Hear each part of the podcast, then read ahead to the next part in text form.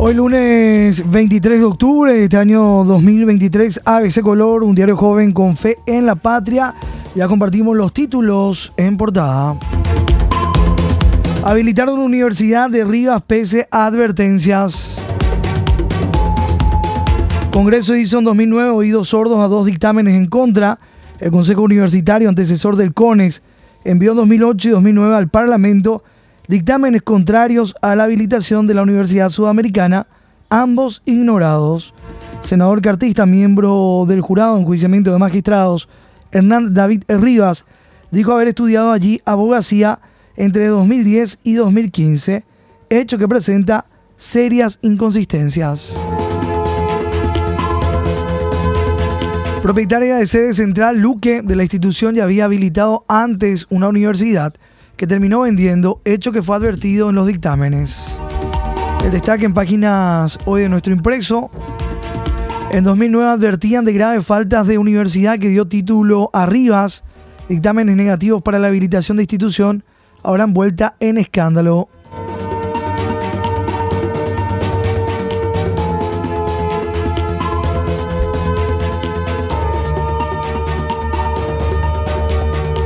Los datos públicos del MEC detallan que entre 2013 y 2022 la Universidad Sudamericana presentó 403 pedidos de registro de títulos de abogado.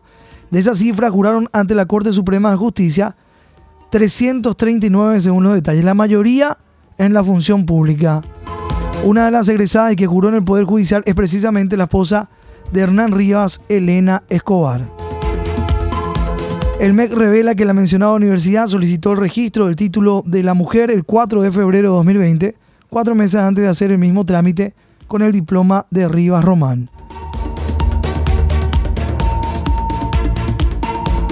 Un punto que llama la atención es que la mayoría de los egresados de la Casa de Estudios está en la función pública.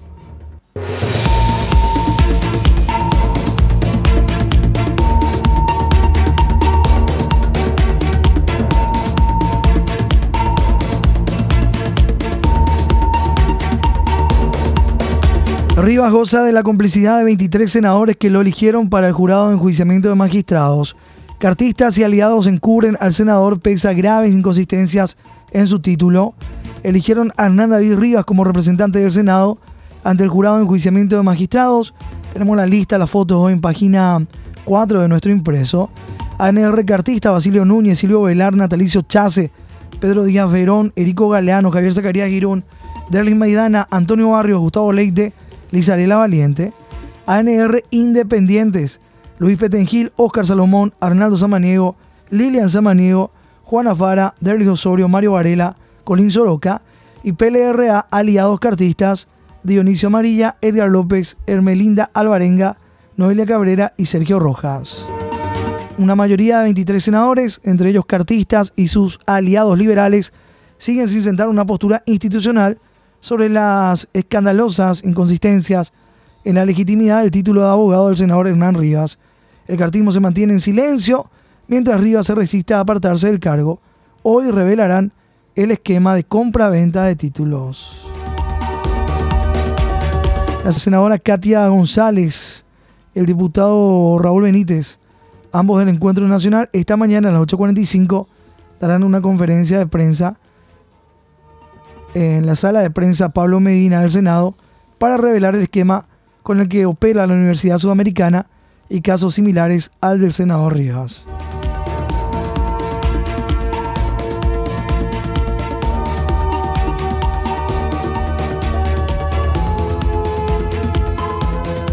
Cuatro con seis minutos. Massa y Milei a balotaje en Argentina. Segunda vuelta. Sergio Massa, actual ministro de Economía, liberal y antisistema, Javier Milei, obtuvieron ayer los mejores porcentajes en las elecciones generales de la Argentina, aunque ninguno con guarismo determinantes para ganar la presidencia en forma directa, por lo que irán a una segunda vuelta el 19 de noviembre para definir entre ambos quién gobernará al vecino país a partir del 10 de diciembre. Masa peronista, centro izquierda, con poco más del 83% de los votos escrutados, alcanzó el 36.16% de las preferencias en tanto que Milei, ultraderecha, llegó al 30.31%.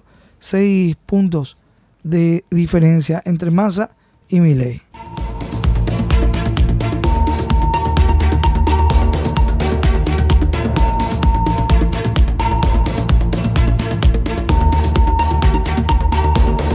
Los detalles también en nuestro impreso. La cronología de lo que fue la jornada electoral argentina también disponible en abc.com.py. Peronismo apunta a la victoria de Massa y Milei queda segundo. La gran derrotada de la jornada en elección argentina fue Bullrich. El balotaje se realizará el próximo 19 de noviembre. Hubo larga fila para sufragar en nuestro país. Electores argentinos hicieron fila en la afuera del consulado argentino en Asunción.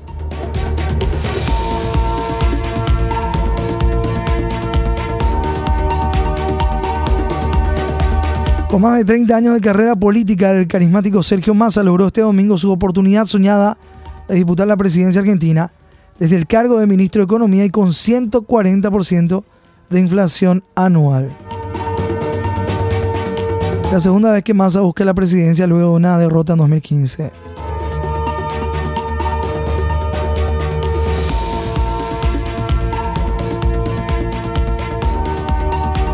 Los números, los datos,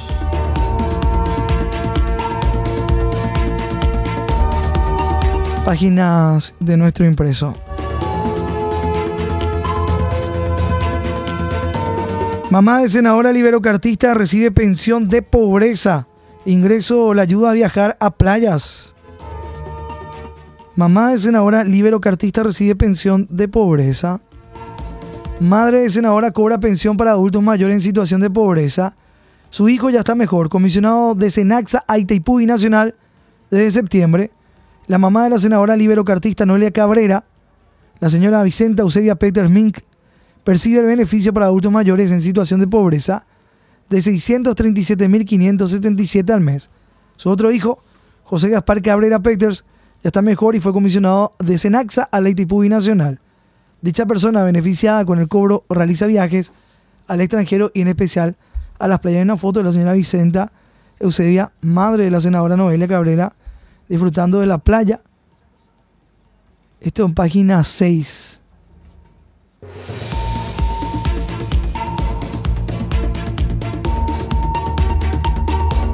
Su hijo Nitipú, ella cobrando pensión para adultos mayores en situación de vulnerabilidad.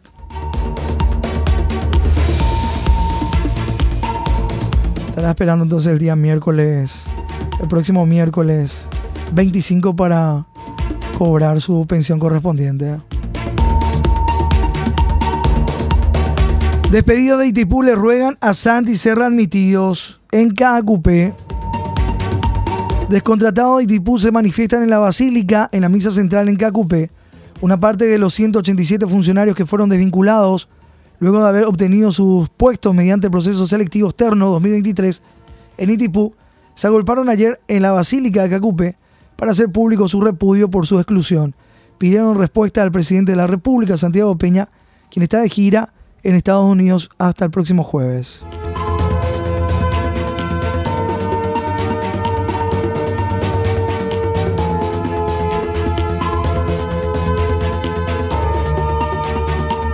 Nadie informó a los preseleccionados que Yacirita canceló el concurso. Afectados pedirán mesa de diálogo con el director ejecutivo de la EBI, Luis Benítez.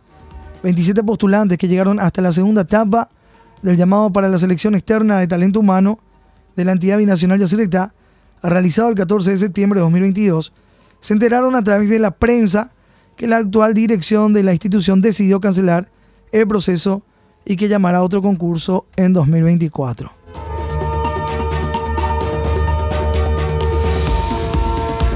Y también los vinculados de Itaipú que se manifestarán en Asunción.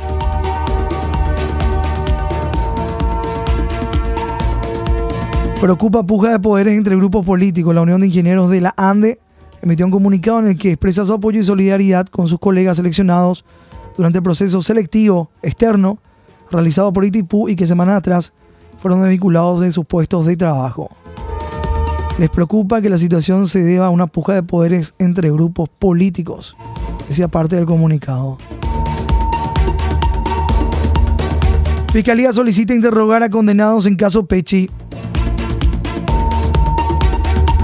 Fiscalía de Paraguay pide a Fiscalía de Colombia interrogar a los Pérez Hoyos para tratar de saber quiénes ordenaron la muerte de Marcelo Pecci.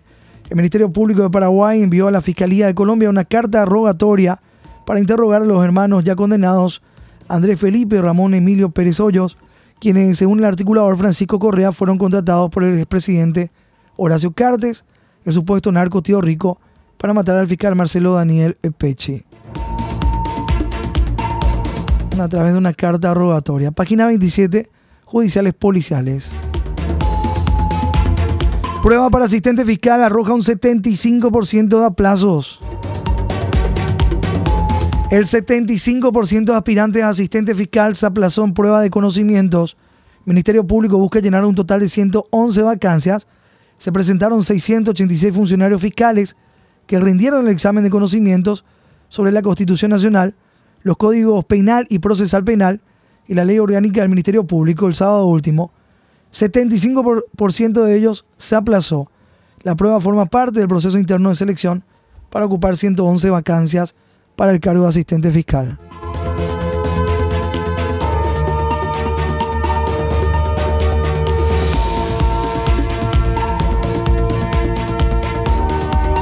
El test que era de 55 puntos totales, los postulantes debían hacer como mínimo el 60% de los puntos, es decir, 33 para aprobar el examen. Sin embargo, de los 686 funcionarios que se presentaron a rendir, solo poco más del 24% de ellos, o sea, 155 aspirantes, alcanzaron el puntaje mínimo de 33 puntos, el 60%. El más alto fue el de 48 puntos, y 483, que son el 75%, quedaron aplazados, o sea, menos del 60% de la evaluación. Son los títulos portada hoy de nuestro impreso. 4 de la mañana con 14 minutos y tenemos suplemento deportivo, suplemento motor, como cada lunes con la edición de ABC Color. Como otros temas también en destaque en páginas de nuestro impreso. Diputados irían el jueves a verificar tragada de Rivas, denuncia contra el padre del senador cartista. Diputados que integran una comisión especial viajarán el jueves al distrito de Tomás Romero Pereira para verificar las denuncias hechas contra el intendente Isidro Rivas, padre del polémico senador David Rivas.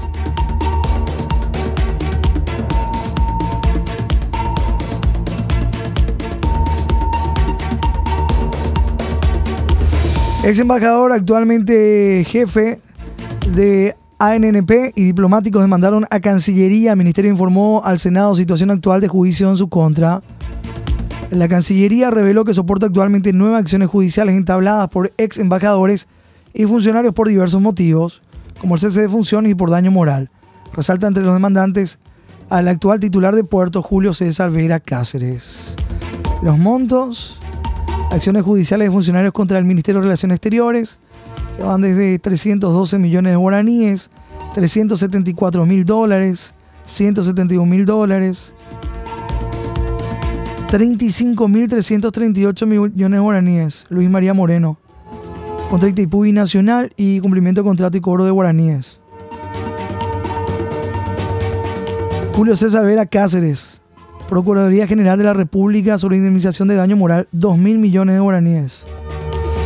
La infografía hoy en página 7. ¿eh? El presidente de la República, Santiago Peña, arribó ayer a la tarde a Washington, Estados Unidos, donde desarrollará una agenda oficial hasta este 25 de octubre. La visita incluye reuniones con el sector político, empresarial, educativo, corporativo de ese país, así como con la colectividad paraguaya.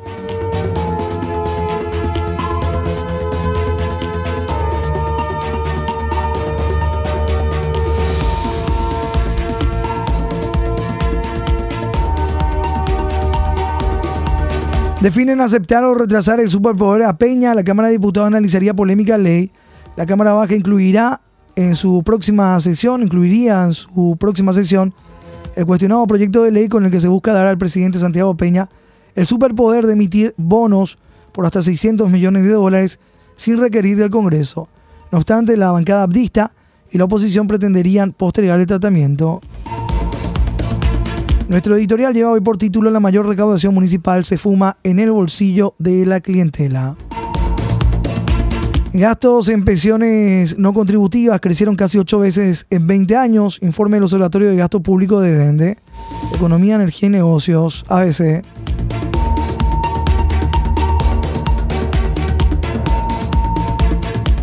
Sospechoso silencio en Petropar sobre el pago que debían reclamar a la Farja. APCA estaba obligada a desembolsar 1.5 millones de dólares a estatal si no presentaba póliza. En Petropar, sin embargo, hay un sospechoso silencio sobre el tema. Movimiento del ganado se normaliza y se recupera la actividad frigorífica. Senaxa celebra que el trámite legislativo del proyecto de ley de trazabilidad avance. 45.000 bovinos faenados en la última semana, cifra que constituye una recuperación importante si se compara con los 18.000 animales por semana a los que había caído el faenamiento en septiembre, según informó el titular de Senaxa, el doctor José Carlos Martín.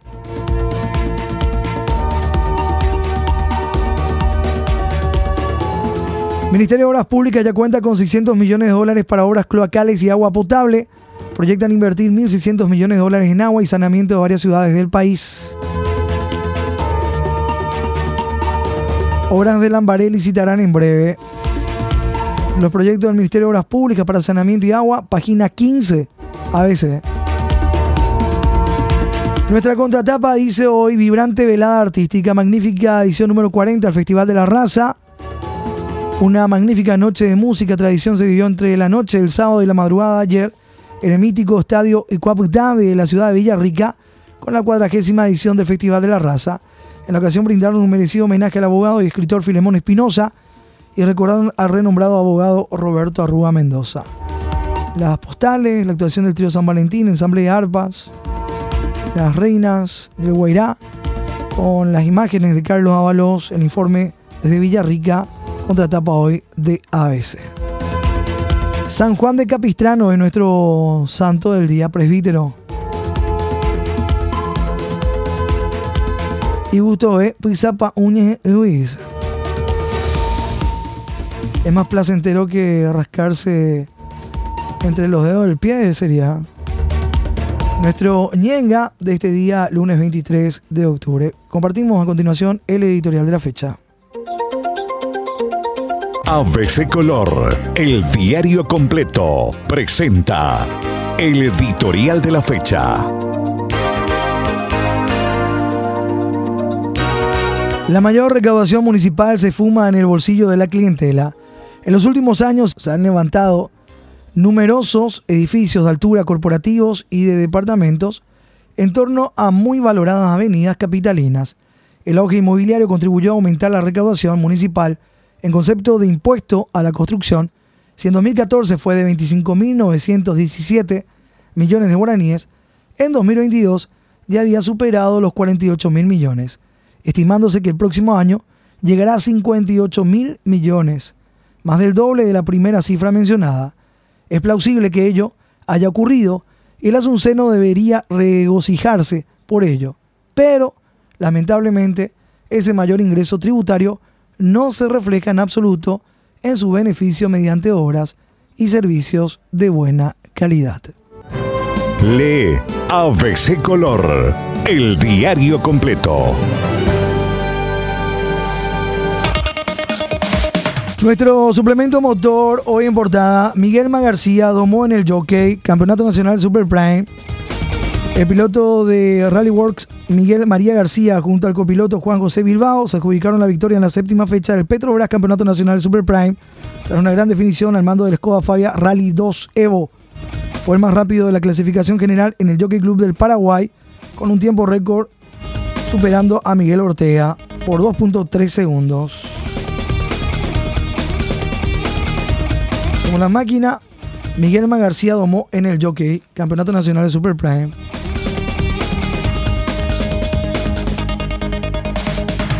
Polvoriento Show en el Jockey, las postales, el informe, páginas del suplemento motor. El suplemento deportivo al paso del líder en la cartelera sin pausa del torneo clausura que el sábado cerró con la fecha número 15 y ayer abrió la 16. El puntero Libertad expone hoy sus credenciales de gran favorito a ganar otra vez el título cuando enfrenta al general Caballero en el estadio Carendil de Juan León Mallorquín, con nueve puntos de ventaja sobre Cerro Porteño, que juega mañana. El Gumarelo se perfila hacia una nueva victoria que lo acercará cada vez más al bicampeonato de la temporada. En la foto, el festejo de Lucas Sanabria, autor de uno de los tres goles del triunfo liberteño sobre Ameliano.